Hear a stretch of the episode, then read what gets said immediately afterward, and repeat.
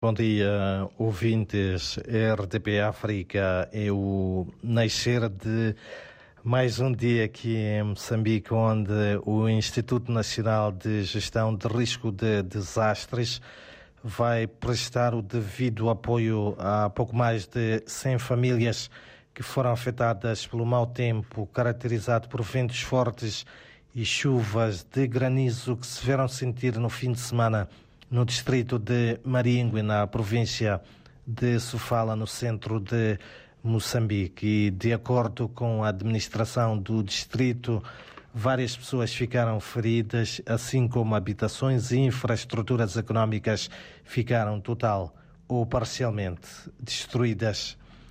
Por outro lado, o governo moçambicano pretende acelerar o processo para a criação de um seguro uh, soberano contra desastres naturais. A medida visa fazer face às uh, recorrentes um, ocorrências de desastres que o país tem estado a enfrentar, sobretudo nos últimos 10 anos e que afetaram a mais de 10 milhões de pessoas.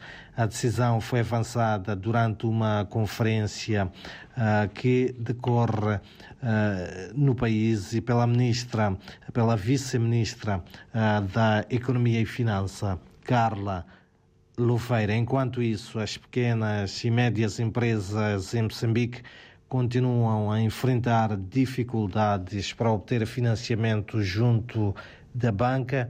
Em causa estão vários fatores, como a morosidade do processo de aprovação, a falta de contabilidade organizada e ainda a ausência de garantias bancárias, estas que são apontadas pela Câmara de Comércio de Moçambique como alguns dos principais entraves uh, para o acesso ao financiamento por parte das pequenas e médias empresas. E em outras notas, dizer que serão hoje apresentados em Maputo uh, os resultados da segunda Pesquisa Nacional de Benefícios e Gestão de Capital Humano.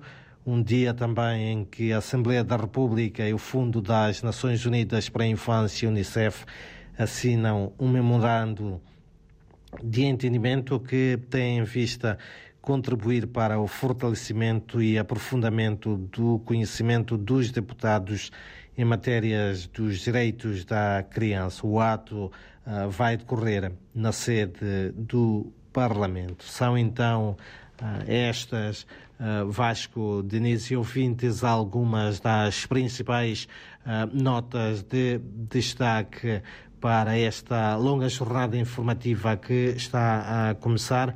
Um dia também em que a temperatura máxima prevista aqui para a capital moçambicana é de 28 graus.